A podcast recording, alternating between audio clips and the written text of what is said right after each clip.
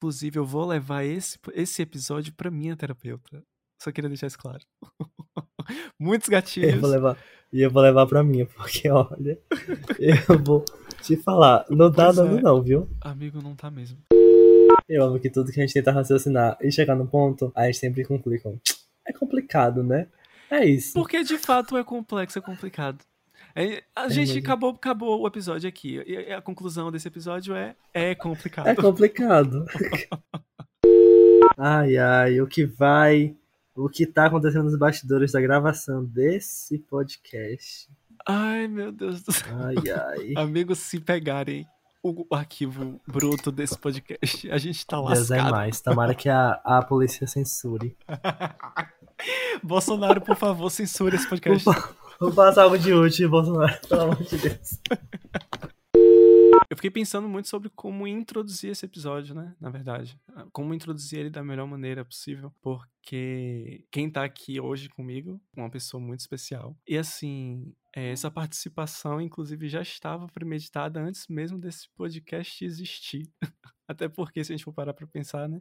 Eu e você, Vini, a gente já tem um podcast, ele só não foi lançado. De tanto que a gente conversa. De fato. É, Pois é, a gente conversando, bota aí uns 300 áudios na conta com 2, 3 minutos cada. E tem até uma vez que a gente tava conversando no Twitter e a gente fez uma brincadeira sobre fazer um podcast, você lembra? Uma coisa Lembro, assim, lembro, su- lembro. Super É bom. despretensiosa. E agora a gente Agora tem um você podcast. tem um podcast. A gente não, você tem. É, exatamente, eu tenho e você agora é o meu convidado, porque é óbvio que você não iria ficar de fora, né? Tava escrito nas estrelas.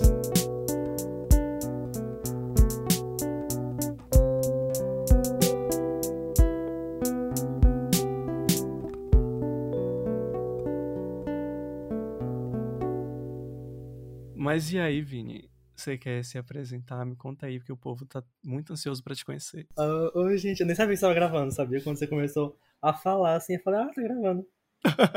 Bom, meu nome é Vinícius, né? Tenho 21 anos. Sou estudante de arquitetura e urbanismo Uhum. e sou de Capricórnio. Ai, meu Deus. Inclusive, no, no último No último episódio, Mari, é, a gente falou é. sobre Capricórnio.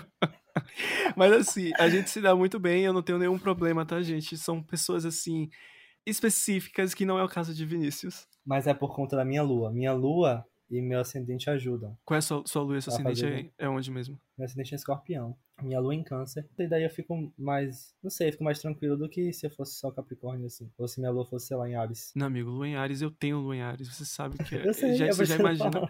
Já imaginei que é uma loucura. A pessoa intensa, assim, e dois signos de fogo, né? O meu sol em Sagitário e a minha lua em Sim. Ares. É uma loucura. E você com lua em Câncer, você chora muito, né, amigo? Você é muito emotivo. Eu choro muito, eu sou muito chorão. Choro por tudo, por todos. e é isso, vivendo e chorando. E tipo assim, tem um negócio muito louco, é porque assim, às vezes a gente não conhece a pessoa há muito tempo. E Uhum. aí, sei lá, tem um mês que conhece a pessoa. E aí, você vai, quando você vai ver, você tá chorando pela pessoa, assim, é uma coisa muito de gente. Não sei, mas acho que é algum problema psiquiátrico, psicológico, eu não sei dizer. Ou não, né? Mas assim, por falar nisso, como é que andam os boys? Como é que está a vida amorosa, amigo? Véi, pior que agora tem um momento muito ótimo da minha vida. Por que me conte? Muito, muito bom, assim, afetivamente falando. Acho que por uma questão de estar tendo mais consciência do que eu Hum. sinto e do que eu me disponho, que isso é muito importante. Claro. Por conta de experiências passadas, né? Óbvio. A gente vai vivendo e vai aprendendo a viver. Mas tô num momento muito bom. Não porque tô ficando com muita gente, que na real isso nem, nem tá rolando, mas só por, por estar feliz, assim, de qualquer forma que eu esteja, sabe? Tendo Sei. alguém pra ficar ou não tendo alguém pra ficar, eu tô tranquilo. É uma coisa muito interessante você falar, você falar isso, porque tem muita gente que relaciona muito o, o fato de estar feliz e ser feliz com estar com alguém, estar ficando com muitas pessoas. E eu acho Exato. que isso é muito problemático porque cria uma dependência emocional, não é? Demais. Eu acho que assim, eu acho que a gente. Ninguém vive sozinho, ninguém é feliz sozinho, Uhum. mas a gente precisa definir muito bem quem são essas pessoas que estão com a gente. Ah, você tá sozinho, mas você tem seus amigos, sabe? Você tem sua família, você tem pessoa, uma rede ali de apoio e de afeto pra você, que não necessariamente inclui um amor romântico. E Exato. daí, é, eu acho que é esse essa a chave da coisa. É que nem aquela música, é, Wave. que acho que é de Tom Jobim, não sei. Mas enfim, é que fala é impossível ser feliz sozinho, de fato. É impossível ser feliz sozinho, mas isso não significa que você precisa sempre de um amor romântico na sua vida para que você seja feliz. Não, completamente. E eu tô, assim, eu tô vivendo um momento agora pensando muito sobre isso, sabe?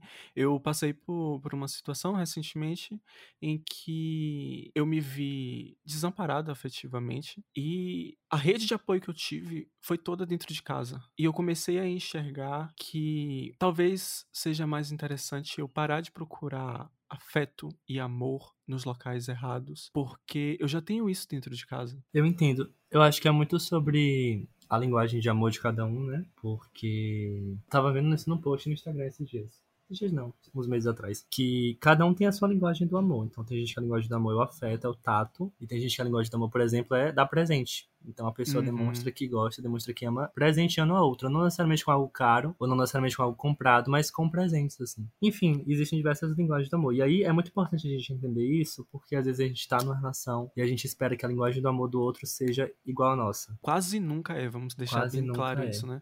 Exatamente. Tipo, no meu último caso, você mesmo sabe, Sim. ela tinha uma certa linguagem do amor que não era a linguagem do afeto pelo tato, assim. E eu sempre achei isso muito estranho e tal. Até que eu parei para pensar nisso e também veio a questão, né, da pessoa ter me explicado todo o passado dela, que a gente é moldado pelo nosso passado. Hum, e aí eu meio que fui entendendo mais essa questão, assim, e deixando mais de lado. Foi no momento já de, de término, assim, de findar essa relação, né, uhum. que eu fui entender de fato, que foi quando a pessoa veio se abrir para mim. Mas foi importante entender isso aí. É, e assim, olha só o momento em que as coisas foram colocadas a limpo, né? Tipo, só, só foi entender já no final. E é muito importante a gente entender a, a linguagem do amor de cada pessoa quando a coisa tá acontecendo, né? Total. Mas também é muito importante a gente entender essa linguagem do amor e entender que ela não deve servir de desculpa para uma falta de carinho. Tipo assim, ai, ah, porque você descobre que a linguagem da pessoa não é a linguagem do tato, por exemplo. Sim. A linguagem afetuosa da pessoa não é do tato. E aí, sei lá, a linguagem da pessoa é a do presente, vamos supor. Só que aí a pessoa não te dá nada de presente. Então você, automaticamente, na sua cabeça, você bota, não, mas isso é só uma questão de mas é porque a linguagem é, de afeto dele não é essa, tal. a linguagem de amor dele não é essa, entendeu? Sim, entendi. Só que aí, no caso, não tá tendo linguagem de amor nenhuma, porque não tá tendo nem Exatamente. a que você esperava e nem a dele. É, aí... Aí a coisa fica realmente legal, né? complicada, né? né? Pois é, olha que bacana, gente. A gente tá aqui Olha numa relação. Né? Tô na relação que sai torre, galera. Pelo amor de Deus. Não, mas o, o, melhor é que a gente tá falando aqui sobre essa coisa de linguagem do amor. E tem até um livro, não sei se você já pegou esse livro para ler, que é do Gary eu não, gente, eu não sei falar o nome dele. Eu acho que é Gary Chapman. Chapman não sei. Mas o nome do livro é As Cinco Linguagens do Amor. E, só que, na real, se a gente for parar pra analisar um pouquinho mais, deve ter muitas outras linguagens de amor. Não, não deve ser só cinco, né? Ai, não, deve ter muito mais. Na real, aquele negócio, né? O amor, aquela, aquela coisa clichê. Tipo, ai, ninguém sabe o que é o amor e não sei o quê. Mas é um clichê que é clichê por ser verdade, assim. É uma coisa Sim. que você não sabe até você sentir, mas quem te garante que o que você sente é amor? Se você entrar nessa pira, na verdade, você fica maluco. Porque eu mesmo já entrei nessa pira várias vezes. Ai, Isso, e aí é. eu ficava tipo assim, meu Deus, será que eu já amei alguém, alguém, não sei o que.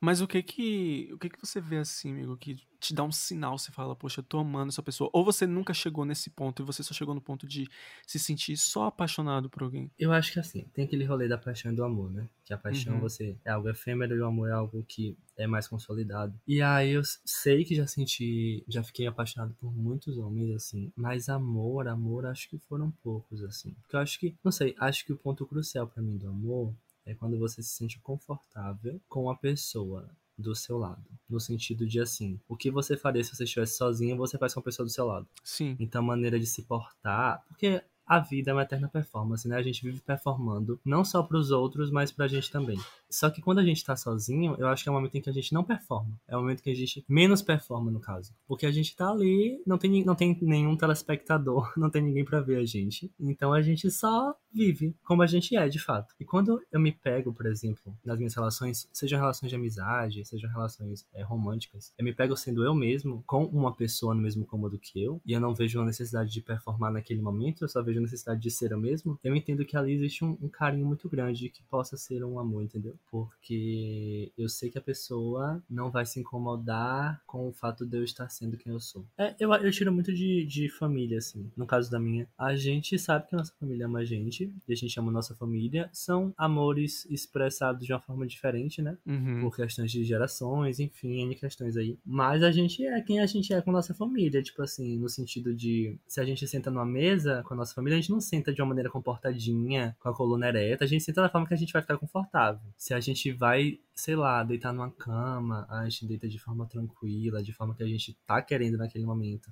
Você não fica cheio de dedos com a sua família no, no, no seu desempenho, assim, performático, digamos assim, no seu, no seu ser no seu estar. É claro que tem é, casos e casos, por exemplo, uma pessoa LGBT numa família que a família não sabe, assim, tal. Aí você tem acesso às limitações, assim, de, de ser quem você é. Mas eu digo no dispor mesmo, no estar, no, no dia a dia, sabe? Sim. É interessante você falar isso e, e, e colocar até essa questão da, de ser uma pessoa LGBT, né? Porque dentro dos próprios relacionamentos, e aí acho que, como é o nosso local de fala, né? Como homens gays, eu acho que dentro dos relacionamentos gays, pelo menos comigo, por muito tempo eu tive muita dificuldade em, em me sentir confortável.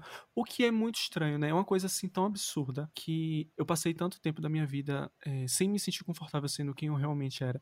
Que, a, que, que, eu levei isso para dentro dos meus relacionamentos. Uhum, sim. Eu acho que a gente traz isso um pouco pra vida adulta da gente também por conta das experiências de adolescência. Uhum. Que não envolvem colégio, mas envolvem é, ficar mesmo com outros meninos, por exemplo. Sim. E eu não sei você, mas tipo, 15, 16 anos eu ficava com outros meninos, assim. E geralmente eram homens, tipo assim, com, sei lá, é, 3, 4 anos a mais que eu, sabe? Tipo, eu tinha 16, ficava com meninos de 18, e aí quando eu tinha 18 eu ficava com meninos de 21. Sim. E aí agora, sabe? Então sempre foi assim, eram momentos de vida diferentes. Então as coisas, meio que as intenções nunca compactuavam. Uhum. E hoje em dia eu entendo isso, porque existe uma dificuldade, é, mas, também pro que eu queria. Porque assim, ó, quando a gente, já partindo para esse ponto de vista LGBT da coisa, né? A gente sabe o quanto a gente é rechaçado no dia a dia e a gente sabe o quanto a gente pode ser rechaçado pela nossa família, pela sociedade, enfim. Então, quando a gente se entende como alguém, um ser LGBT, o que a gente mais quer naquele momento é o que, que, é que a gente raciocina, beleza, eu sou LGBT, então isso já é uma desgraça na minha vida. Eu não vou piorar essa desgraça, então o que, é que eu vou fazer? Eu vou procurar alguém pra namorar, daí depois desse namoro eu vou noivar pra eu casar e ter filho, e morar com essa pessoa. Só que às vezes é uma coisa que nem você quer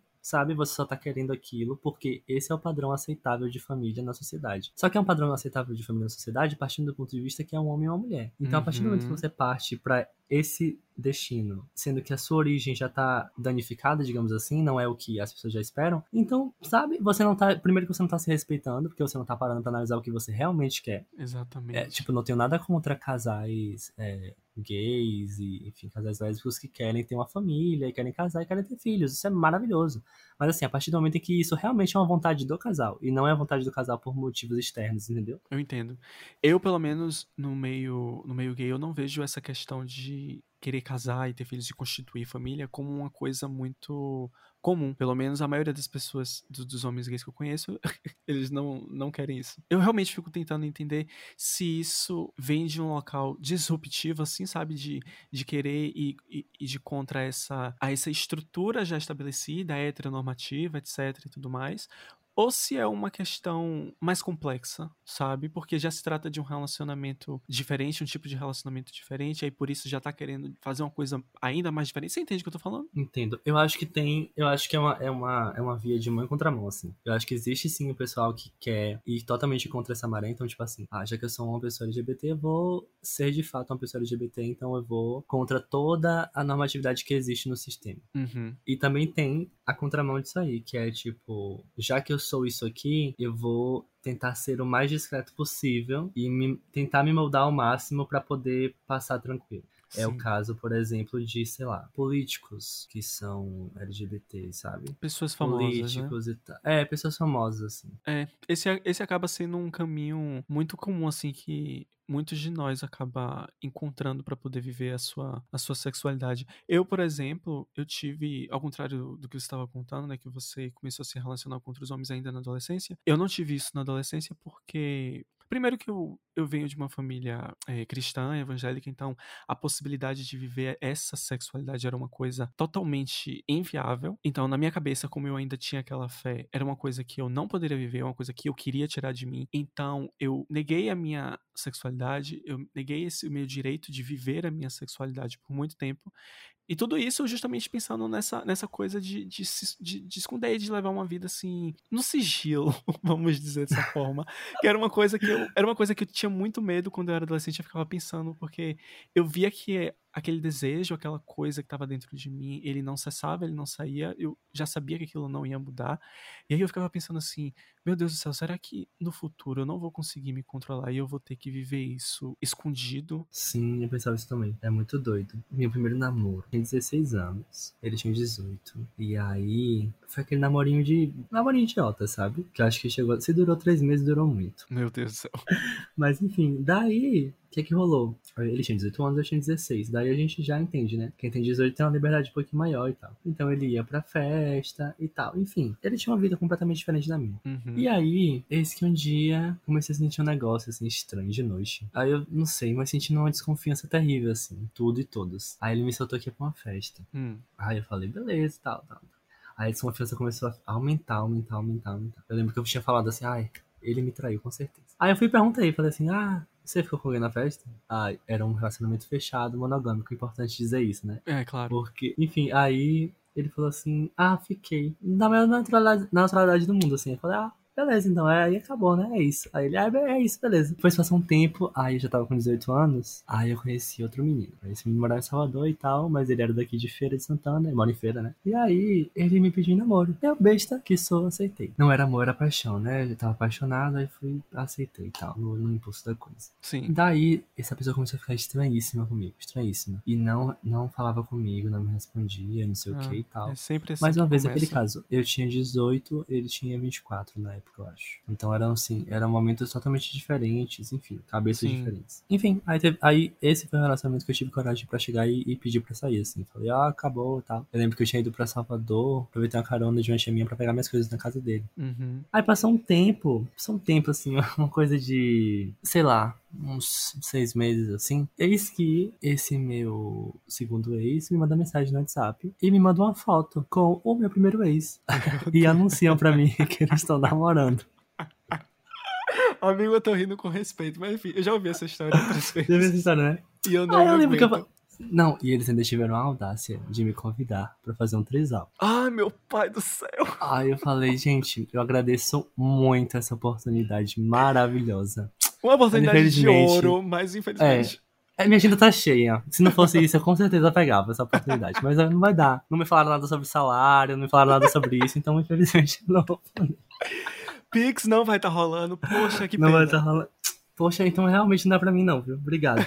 Eu sei, acho que eles namoram até hoje. Que bom, né? Que porque pelo menos assim É. se encontraram, foi um encontro, enfim.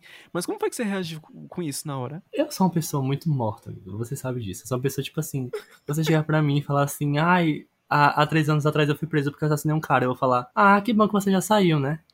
Eu sou uma pessoa muito tranquila. Então é meio que tipo assim, eu falei, meu Deus, que loucura. Eu lembro que falei isso, meu Deus, que loucura. É a vida, é o mundo. Que é, a Bahia é um ovo. A Bahia é muito pequena. A Bahia, Salvador, tudo, né? Meu Deus, é uma loucura mesmo, muito pequeno. Todo mundo se conhece. Aí eu tranquilo, felicidades pro casal. E segui minha vida. Nossa, eu ia ficar assim. Eu ia ficar naquela neura de tipo, meu Deus essas coisas só acontecem comigo. É impressionante. Mas assim, Nossa. é bom que história pra contar, né? Histórias pra contar. Aí depois me falaram assim, boas. nossa, mas você não ficou preocupado com que se eles conversar, se eles conversam de você no privado deles e tal. Falei, gente, acho que eles devem conversar, mas isso é algo que eu não tenho controle, né? Então não adianta eu ficar, sei lá, não tem também nada demais pra falar, então vai falar do que de mim? Não, e assim, você falou uma coisa antes que era, foi sobre o seu, o seu primeiro relacionamento em que você sentiu uma coisa do tipo, eu acho que ele tá me traindo. Essa coisa desse sexto sentido, assim, velho, é muito real. E eu Nossa, é tenho doido, muito, né? isso. O povo chama a gente de doido, sabia? Talvez a gente seja um pouco doido, amigo, mas eu prefiro acreditar na minha loucura. Porque ela tá sempre certa. Porque ela é minha. E porque ela é minha, exatamente, não é mais ninguém. E assim, 99% das vezes que eu achei alguma coisa e que logo em seguida eu pensei que era uma paranoia minha, não era paranoia. De fato, fato estava acontecendo. É um sexto sentido assim muito doido. Aconteceu isso comigo no, na, na, minha última, no meu último relacionamento, que na verdade não foi nem um relacionamento, foi um, um, quase. E aí eu fiquei pensando assim, não, deve ser paranoia minha. Com certeza é paranoia minha, porque eu sou muito paranoico, né? Eu sou muito doido. Às vezes vem umas coisas assim na minha cabeça que podem não ligar. Só que nesse caso, as coisas estavam ligando. Eu não tinha certeza. E aí, quando eu tive certeza, eu fiquei assim, então, eu a partir de agora vou confiar 100% na minha intuição. Ponto. Todas as vezes que eu confiei na minha intuição, eu nunca errei, nunca estive errado. Então não tem motivo para desconfiar dela. É só o que eu tenho pra dizer. Pois é, né? velho, se a gente for deixar de confiar nela, a gente vai confiar em quem? Porque a as pessoas não... é. mentem. E como as pessoas mentem, né? A gente sabe muito bem. Pois é, velho. E assim, nós somos educados a procurar. Não, na verdade a gente não é educado a procurar. Nós somos educados a querer encontrar uma pessoa perfeita, né? E essa coisa da pessoa perfeita não existe. E quando a gente tá dentro de um relacionamento, o que, o que a gente pensa dessa. O que, é, o que é essa pessoa perfeita? O interessante disso é que a gente coloca toda a relação num local assim, narcisístico mesmo, sabe? Essa coisa de olhar é, pro olho do outro e se interessar pelo próprio reflexo no olho do outro, o seu próprio reflexo no olho do outro, sabe? É aquilo que eu falei da performance. Sim. A gente, enquanto ser humano, a gente adora performar. Não, não uhum. tem um ser humano que não gosta de performar. Porque até o ser humano que banca de desinteressado, de ai, não tô nem aí pra ninguém, não tô nem aí pras críticas, ele tá performando um, uma pessoa que não liga para nada. É, exatamente. Então Isso ele é está perigoso. querendo passar pra pessoa que ele não liga para nada. Só dele querer passar pra pessoa que ele não liga para nada, ele já tá, ele já tá ligando pra opinião da pessoa. Exato. Velho, quando você. É impressionante, quando você diz assim, eu não tô me importando, não vou me importar, não vou me envolver.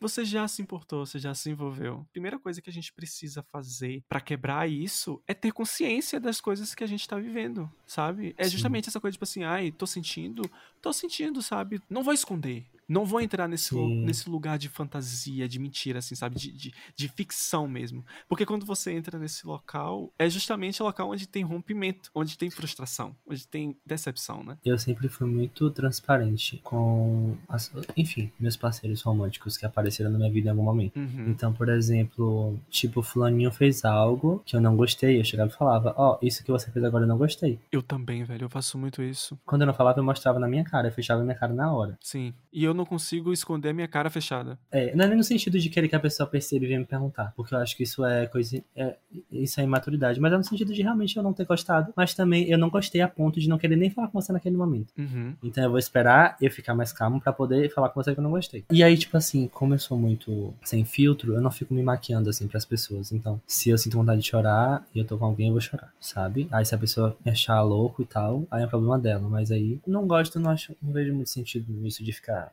escondendo o que se sente, porque você está em público. Sim, e não só é, não esconder o que se sente em público, mas assim, para a própria pessoa, né? Porque eu, eu, por exemplo, tive uma, uma experiência em que eu tava me envolvendo com a pessoa e a pessoa era muito legal. Sabe quando você conhece alguém, você sente que aquela pessoa tem tudo a ver contigo, assim, o papo funciona, vocês têm tudo a ver, eh, tem os mesmos gostos, vocês gostam da mesma coisa. É uma coisa, assim, muito, muito bonita, muito profunda e muito, muito sincera, assim, sabe? Sincera, sincera vírgula, porque em um determinado momento, depois da gente ter se encontrado, depois da gente ter vivido, vivido um momento muito bonito, assim, ele simplesmente sumiu. O, o, tal do ghosting, sabe? Você bem sabe que você bem sabe que eu sei como é isso. Você quer narrar alguma experiência? Esse negócio do ghost, menina. É impressionante que pode acontecer mais de uma vez com a mesma pessoa. Amado com a mesma pessoa, me conte isso aí. É, tipo, sei lá, conheci uma pessoa, você sabe quem é. Aham. Uhum. E aí. Eu tô aqui me fazendo de desentendido. é, eu tô só atuando, só performando. ah, claro, aqui não aí, sei de nada, a gente sei de nada. Enfim, a gente se encontrou e tal, foi massa. E aí foi ficando massa, massa, massa. Aí do nada a pessoa, psh, a pessoa sumiu assim. O que, que é que tá acontecendo? Eita, tudo bem. Na real, antes, antes de sumir, começou a ficar estranho, né? Começou a ficar apático. Não, sempre. Sempre assim. A pessoa começa a ficar é. meio monossilábica, sabe? Ah, eu já sei. Tá mandando uma mensagem, tipo, sim, não, eu falo, pronto, chegou ao fim, beijos, até a próxima. Que bom que você consegue fazer isso, porque eu ainda insisti algumas, muitas vezes. Ah, mas a gente, a gente, a gente é teimoso, né? Mas continue. É, eu acho que é tentando É porque aquela coisa, tipo, você acha uma pessoa que tem tudo a ver com você, e aí você não quer que a pessoa vá embora, porque querendo ou não, a pessoa é massa, a convivência com a pessoa é massa. Encontrar uma pessoa massa não é, não é fácil. É aquela coisa, você fica querendo é, reencontrar a pessoa que você conheceu no início daquele relacionamento, que já não existe mais. Essa pessoa, ela morreu, sabe? Porque o que eu, o que eu sinto é isso, principalmente quando eu vejo as pessoas terminando os namoros e, e, e chorando, sabe? Uhum. A gente chora porque a gente sente saudade do que a pessoa era. A gente não sente saudade da pessoa. E aí, quando eu percebi isso, eu desgrudei. Desgarrei disso aí. Porque eu falei, velho, essa pessoa não vai voltar mais. E eu tô aqui insistindo numa coisa que nem eu quero, se eu for parar pra pensar. Era uma coisa até unilateral, não é? É muito unilateral, né? E é meio humilhante, assim você ficar insistindo que uma pessoa fique na sua vida, sendo que ela não quer mais ficar. Não é, às vezes não é questão de querer, é uma questão de não poder ficar. Uhum. Isso que você falou de, de ser humilhante, eu também, velho, já saí, assim, muito de relacionamento me sentindo humilhado mesmo, assim, sabe? E, e maltratado, justamente porque a pessoa não, não teve a coragem de, de deixar claro que ela não tava mais afim, mas continua alimentando. E aí você se sente fazendo papel de idiota, não é? Quando você percebe. Porque você não percebe de cara e depois você percebe, você fica assim, Sim. velho, como assim? Por quê? Não tem. Na minha cabeça não entra porque porque. Porque não ser claro e sincero com alguém, velho. Por que não deixar as coisas tão assim, sabe? Como se, como se você estivesse olhando para um rio e você consegue ver o fundo desse rio, porque ele tá transparente. Sim. Eu acho que a gente precisa muito disso hoje, sabe? Eu acho que deixar as coisas limpas, fala assim, ó, é isso, isso e isso. É bem melhor do que você, por exemplo, é, ficar se perguntando até hoje por que, que aquela pessoa sumiu. Juro que eu não estou falando de uma experiência pessoal. Nossa, eu senti aqui essa, hein? Não, mas é, eu volto com você. Mas eu acho que o pior não é nem quando a pessoa alimenta algo na gente. Eu acho que o pior é quando a gente mesmo alimenta algo na gente. Porque aí é um ponto de cegueira que já tá absurdo. Porque a pessoa não tá fazendo mais nada para manter aquilo ali. E você tá hum. se iludindo de que aquilo ali tá de, tá de boa, não, vai dar certo e tal. Porque na verdade já desmoronou tudo. É, essa coisa de você ficar se enganando e, e até criando uma fic, né? Você tá ali criando realmente é, uma fic na é, sua cabeça. É porque a gente, a gente tem uma dificuldade imensa em perder. Ah, a gente não sim. gosta de perder. Então, Sim. quando a gente vê aquilo ali fora do controle da gente, a gente detesta, a gente odeia. E quando a gente quer acabar com alguma coisa, tá tudo lindo. Aí a gente não, tem, não vê problema em iludir o outro. A gente não vê problema em ficar alimentando a esperança do outro, sabe? Sim. Eu mesmo não vou negar para você que hoje em dia eu não faço mais isso, mas já fiz muito. Já fiquei alimentando falsa esperança em prol de, de uma coisa egocêntrica mesmo, uma coisa minha, sabe? Mas quando é o contrário, a gente não gosta, porque a gente não gosta de estar no papel do que tá perdendo, do que tá sendo enganado. É aquela coisa de se sentir desejável também, né? Desejado, na real. Você... Isso. Por isso que às vezes a gente acaba fazendo isso, porque por mais que a gente não quer aquela pessoa, mas você tá numa posição confortável onde você está recebendo afeto gratuito, assim, sabe? Você tá. Exatamente você está sendo o alvo do, do, desejo daquela pessoa, você está sendo o gozo daquela pessoa. E isso é uma posição isso. muito boa. É, isso é. Pois é, e é, é uma coisa tão complexa e, e, complicada assim, né? Porque relacionamentos deveriam ser uma coisa tão. tão Mas boa, eu acho assim. que eu já descobri o. Eu descobri o segredo. Aqueles, né? 21 anos de idade, já descobri o segredo das relações, galera. Quebrou o código. Gente, Vinícius acabou de quebrar o código. Ele sabe Não, mas eu acho que eu, eu acho que o segredo é você. Isso aí até então funciona comigo. É você achar uma pessoa que existem gostos parecidos, mas que não é idêntica a você, sabe? Então é, é muito bom você descobrir um novo universo no, na outra pessoa pessoa. E é muito bom a outra pessoa descobrir um novo universo em você. Porque assim você consegue ter, você consegue trocar as figurinhas, você consegue fazer com que Exato. aquilo ali seja alimentado, entendeu? Uhum. E isso é, eu acho, eu acho que essa é a mágica dos relacionamentos. E não só isso, porque além de você estar tá aberto para conhecer o outro, quando você está se relacionando com o outro, é um canal de autoconhecimento. E assim, é um canal de autoconhecimento mútuo. Porque você, além de estar tá conhecendo o outro, você está se conhecendo, mas a outra pessoa também está te conhecendo e se conhecendo, né?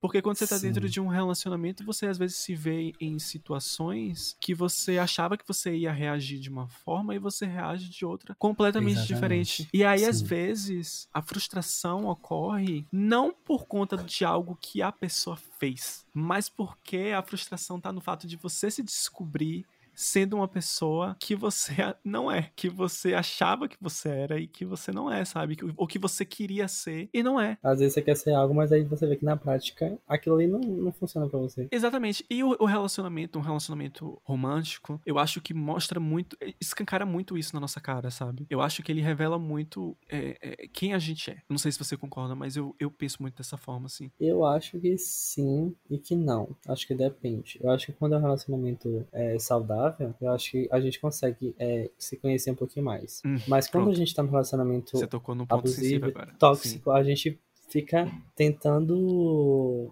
ser o que a gente não é. Daí a gente se perde mais ainda. É, isso, isso, é verdade. A gente precisa deixar claro que essa coisa do autoconhecimento também precisa ser levada, precisa ser colocada num contexto de, de um relacionamento saudável, né? Porque quando a gente tá num relacionamento abusivo, tudo o que acontece ali não diz nada sobre a gente, tá? É tudo sempre sobre a outra pessoa. Mas é isso. E a gente também tem essa questão. Ó, tem essa questão muito forte de, por exemplo, a questão temporal mesmo das coisas. A gente tá acostumado a um padrão linear de evolução. Então a gente acha que, beleza, a gente vai começar a ficar com alguém, e aí depois que ficar durante um tempo, aí fica sério, que eu detesto esse termo. Eu acho o termo mais idiota que foi Amigo, criado no mundo. Nossa, ficar pra mim já é um termo muito.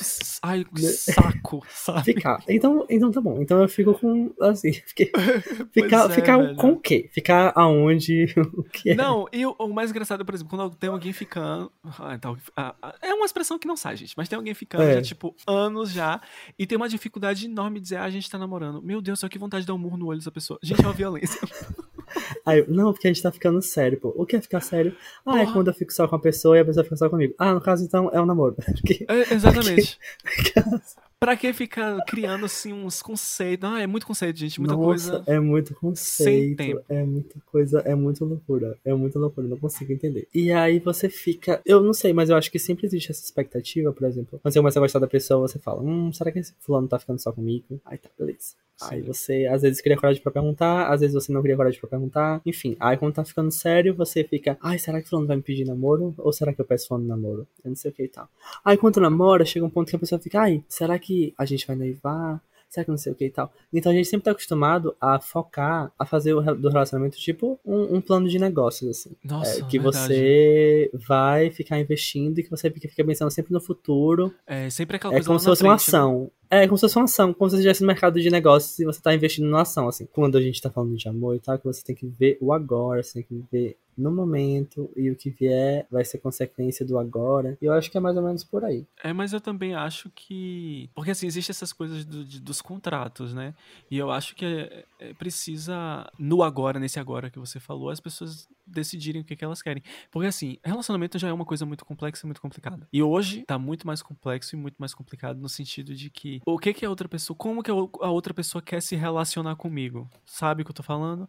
Ah, vai ser um relacionamento Sim. aberto, vai ser monogâmico, vai ser aquela coisa de ah, a gente tá ficando, mas você pode ficar com outras pessoas, mas eu não quero saber.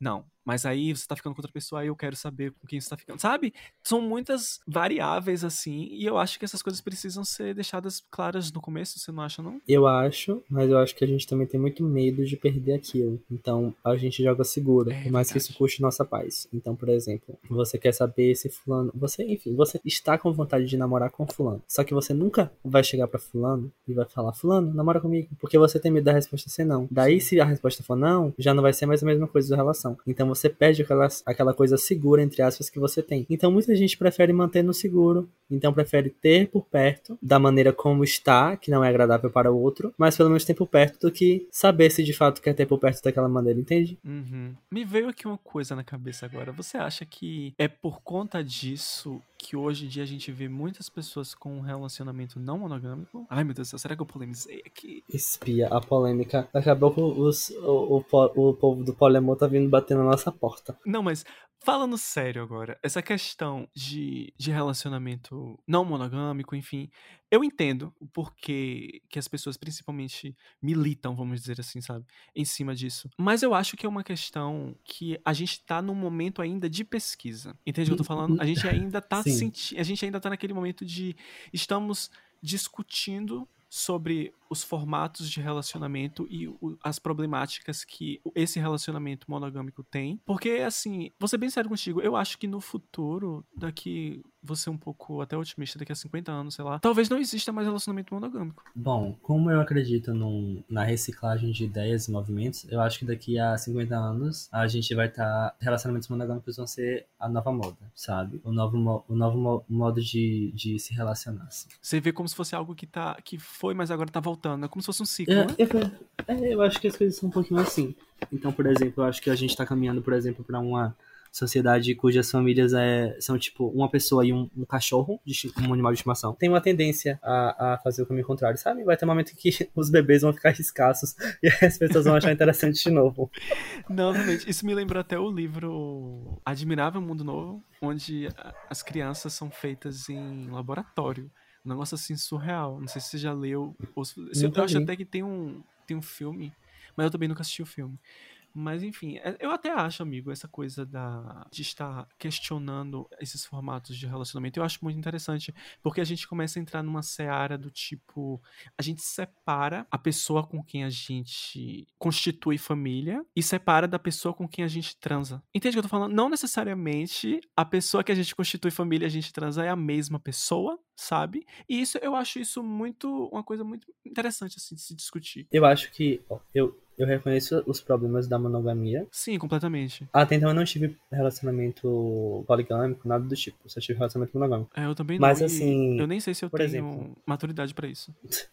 É. Ah, amiga, eu não vejo nem como uma questão de maturidade, eu vejo como uma questão de personalidade, assim. Hum, Tem gente que é, acha interessante, entendeu? Uhum. É, porque fica parecendo que a gente é imaturo, porque a gente não consegue, sabe? Verdade, mas, tipo, não, totalmente. É, mas, tipo assim, por exemplo, uma das coisas que eu problematizo na monogamia é a colocação do seu parceiro romântico acima da sua família e dos seus amigos. Nossa. Então esse é um ideal oh, da monogamia que eu não gosto, porque, por exemplo, você conhece alguém, aí você casa com essa pessoa, daí beleza. Aí qual é o primeiro passo depois disso? É morar junto. Então você já sai da casa da sua família pra uma casa com você e seu parceiro ou seu parceiro. Sim. E aí, nesse momento, já tem uma desvinculação muito grande, porque você vai entrar menos em contato com sua família. É uma questão natural. É, exatamente. Inclusive, tem até uma coisa que eu, que eu sempre falo, assim, em relação. Toda vez que eu, eu entro nesse assunto de relacionamento, é, de poliamor e de monogamia, enfim, é que, assim, a gente tá super discutindo e super questionando essas formas de relacionamento monogâmicas e colocando em pauta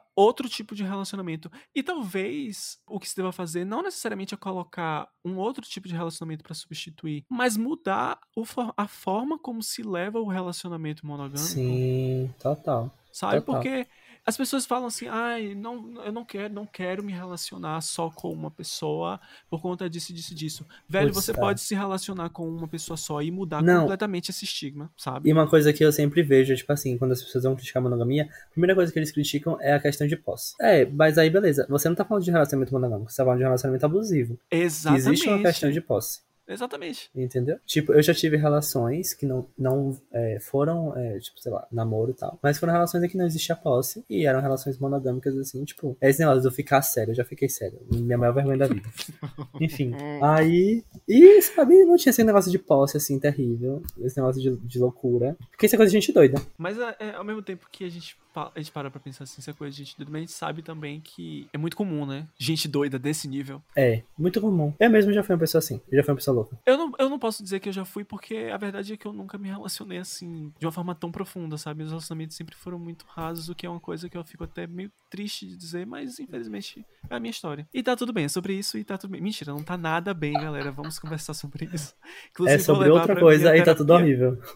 Exatamente. Pois é, velho. Mas é isso, né? Essa questão. Porque quando a gente começa a discutir também sobre monogamia, a gente tá falando sobre combater algumas, algumas coisas bem surreais, assim, do tipo. Essa falsa ideia de família que a gente tem. Família perfeita, sabe? De que o cara tá sim. ali, só que na verdade ele tá com outra pessoa escondido, ele tá traindo. Nossa, e isso causa um desgaste emocional muito grande para quem tá sendo traído, né? Isso rola muito, assim. É, é isso que eu digo, tipo, quando as pessoas falam, ah, ah fulano trai a mulher com enfim, trai a mulher e tal, mas a mulher não trai de volta e tal. Aí eu falo, gente, por que vocês não, não abrem. Por que essas pessoas não abrem esse relacionamento, sabe? Pra Exato, aí já é não ter traição. Questão. Pois é, aí já é uma outra questão, né? Um outro. Porque assim, é, porque às vezes a pessoa realmente ela não quer ter um relacionamento monogâmico, mas ela não, nem conhece a ideia de um relacionamento poligâmico. Aí o que ela faz? Ela, Exato. além de ser escrota, porque ela trai, né? Ela fica perdida, porque não, não sabe. Porque eu acho que assim, é muito sobre é, estar com a pessoa. É mais sobre a pessoa do que sobre um padrão de relacionamento. Porque, por exemplo, eu nunca na minha vida vou falar, ah, eu só entro em relacionamento aberto. Ou eu só entro em relacionamento fechado. Eu acho que é uma questão de você conversar, sentar com a pessoa e conversar. E ver as suas necessidades, os seus desejos e as suas vontades na, naquele momento. Existe o desejo que você consegue controlar, que é um desejo que você tem, sei lá, 10 vezes por dia, vendo 10 pessoas diferentes. Uhum. Existe o desejo que você realmente vai estar se traindo se você não consumar aquilo. Nossa, então daí você verdade. chega pra pessoa e conversa, sabe? Ó, eu tô sentindo vontade de ficar com fulano. Cada casal ajusta a relação como deseja, como quer, contanto que tenha diálogo e respeito, eu acho que é válido. Exatamente. É por isso que eu acho que não existe uma solução na substituição, sabe? Eu acho que a questão é reeducação. Eu até odeio falar, é, trazer essa coisa de, ah, educação, reeducar. Mas é real, velho. É uma reeducação no sentido de mostrar para as pessoas que tudo se resolve na conversa e mudando os contratos, sabe? Talvez. E, e- e Sim. procurando saber o, o que que o, o que que te o que que te dá prazer, o que que dá prazer no outro. Como que a gente Mas pode é chegar em um, um muito- acordo comum aqui, sabe? É muito sobre aquilo que você falou, é muito difícil para as pessoas abrirem mão de um relacionamento fechado, tanto que preferem até ser traídas. Tipo, você pode me trair. É, eu já vi muito, muita gente já falou isso comigo, inclusive é, homens que eu estava conhecendo. Você pode até me trair. Olha que loucura a pessoa falar isso do nada, eu já vi muito no primeiro encontro. Você pode até me trair, mas se você for trair, Primeiro faça encontro? muito bem feito. É, já rolou. Eu tô Ô, chocado. filho, é. A pessoa falou assim: ah, você pode até me trair, mas se você for trair, faça muito bem feito pra não descobrir. Eu falo, meu filho, Meu Deus. Quer dizer, então, que não é o fato de trair que incomoda, é o fato de descobrir e de se tornar público, entende? Que a pessoa vai ser ridicularizada, vai ser a que levou o chifre, a que levou o corno. Ai, não, por Deus. Eu- gente, se eu tô num relacionamento, é pra não rolar traição. O que é isso? Mas enfim. Exatamente. é, Não, é assim, eu tô chocado ainda que a pessoa te fala isso no primeiro encontro. Meu Deus do Ai, céu. amigo, eu já passei por cada situação. Ai, histórias de primeiro encontro. Posso. Primeiro Eu encontro. tenho até uma que é assim. Um absurdo que você já sabe qual é, inclusive. Você fala que eu tô pensando. É muito boa. Velho, sério, minha vida amorosa é uma piada, Vinícius. Ai, meu Deus, mas bora lá. Teve uma vez, e isso aconteceu. Não, eu não vou dizer quando aconteceu, porque eu não quero passar vergonha. E não quero me expor tanto assim. Mas tá, teve uma vez que eu marquei de sair com uma pessoa. E assim, era uma. Eu, eu- eu vou deixar isso bem claro, que era uma pessoa que eu nem tava tão interessado assim. Eu fui mais porque. Não sei, não sei, não sei na real. Eu fui, fui idiota mesmo. Eu fui porque. Foi pra performar. Foi pra performar. É, Exatamente, eu tava afim de alguma coisa. E aí fui. O encontro foi lá na barra, o erro já tá. Já começou aí. Ai, que ódio. Pois é, já, já, tá- já começou errado. E Eu começo aí, errado, né? Pois é, mas eu fui. Na cara e na coragem, porque eu sou sagitariano, sagitariano se joga assim nas coisas meio sem pensar. E aí tá, eu cheguei, o menino chegou uns 5, 10 minutos depois. É, mas a gente ficou conversando, eu tava super, super aberto ali pra conhecer ele e tal. Ele tava meio tímido, não tava conversando muito e eu tentando puxar, sabe? Tentando trazer ele pra fora. Só que ainda tava meio devagar. Aí tá, a gente foi andando, ele, a gente foi comprar um, um sorvete. E quando a gente tava voltando, ele recebeu uma ligação. E era um amigo dele lá, enfim. Aí quando ele terminou de ligar, quando terminou a ligação, ele olhou pra mim e falou assim: Ah, um amigo meu tá, vai passar aqui. Aí eu pensei, ah, não, tudo bem, vai passar aqui, vai falar com você e tal. Beijos, tchau, e a gente vai continuar nossa vida aqui. A questão é que uns um tempo depois, de fato, o amigo dele passou lá. Só que o amigo dele não passou lá sozinho. Tava ele e mais cinco, seis amigos. E os amigos não foram embora. Que bacana, que legal. Os amigos ficaram lá. E depois eu descobri que ele tinha chamado os amigos. E que não, não era um, um date com uma pessoa só. Era com. Foi um encontrão, galera. Foi um, um, um surubão. Encon- encontrão, encontrão de youtubers. pois é. E assim, foi um encontro com mais, sei lá, oito, sete pessoas, assim. Gente, mas sério, eu fiquei tão puto. Mas eu fiquei tão Meu puto naquele dia que. eu- como, eu, como eu falei, né? Eu não consigo disfarçar quando eu tô puto. Minha cara fecha logo. Só que eu não tive coragem de ir embora na mesma hora que aquilo aconteceu, na mesma hora que eu percebi que as pessoas não iam embora. Eu fiquei mais um pouquinho. A gente insiste pra se humilhar, né, amigo? Assim como é. Ai, meu filho, e eu sou danado. Eu vejo uma humilhação e falo assim: ai, que lindo, eu tô indo. Ai, eu amo a humilhação. Mas aí eu continu- continuei lá, foi só o tempo de esperar o, o pôr do sol, né? O sol baixar. E eu virar pra ele falando assim: Ah, eu tô indo embora. Eu, sei lá, dei uma desculpa lá, totalmente esfarrapada, assim, sabe? Era um sábado e eu falei que no dia seguinte eu ia ter que, sei lá, estudar, É, trabalhar, ia ter- enfim. Só que ia ter prova. É, um, sei lá, deu uma desculpa assim, totalmente esfarrapada. Ele percebeu, ele ficou todo sem graça e ele falou assim: Ah, mas você já vai embora? Ele ficou assim, todo sem jeito, sabe? Eu falei: É, é, tô indo embora. E aí fui pra casa. Eu, eu fiquei muito arrependido de ter gastado Uber naquele dia. O pior é isso. E pior é quando o Uber dá caro. Aí você fica puto, porque tem que Ah. pagar, tem que ir pra casa, né? Não, totalmente. O- a minha sorte é que eu moro relativamente perto da Barra, então o Uber não é tão caro assim. Mas é ida e volta, né? Então é dinheiro. O Capricorniano pensa logo no dinheiro que tá gastando, né? Pois é. E aí, ele até chegou no mesmo dia, era tipo assim, meia-noite, ele mandou uma mensagem perguntando: e aí, chegou em casa bem e tal? Aí eu falei: sim. E essa foi a última mensagem que eu mandei e que a, gente- a última conversa que a gente teve. Porque a pessoa foi totalmente sem noção, cara. Totalmente sem noção. Depois eu fiquei pensando, porque de fato, como eu falei, né, era uma pessoa que eu não tinha nenhum interesse, assim. Não era uma pessoa. A pessoa não tinha nada a ver comigo, o papo não era, não era legal. Eu fui só pelo fogo. Mas você tem alguma história de date, amigo? Ruim? Porque aqui De a gente tá ruim? pra ouvir coisa ruim. A gente tá aqui pra ouvir desgraça. ai, velho, pior que eu tenho. Teve uma vez que eu fui. O menino era de Salvador, mas ele tava aqui em feira passando as férias. Enfim, a gente começou a conversar e tal. A gente se conheceu pelo Instagram e tudo mais. E aí ele falou, me chamou, me convidou pra ir pro cinema e tal. Eu falei, beleza, vamos. Tava super empolgado esse menino. Ele falou, não, ela falou pra te beijar, não sei o quê. Aí, beleza. Chega lá no dia, do nada, o menino falou assim: Ah, meu primo veio também. Eu falei, bacana. Legal, legal, legal. Que Ah, massa. Nossa, nossa, eu não tava esperando, mas achei tão interessante. Pois Aí, é, beleza. Aí, mas aí ele falou, logo depois ele me despreocupou, ele falou assim, mas ele sabe que eu sou gay e tal, a gente vai poder se beijar, não sei. Ah, que, eu, que ótimo. eu, Que eu nem tinha saber. perguntado, eu nem tinha perguntado, eu falei assim, mas tá bom, obrigado.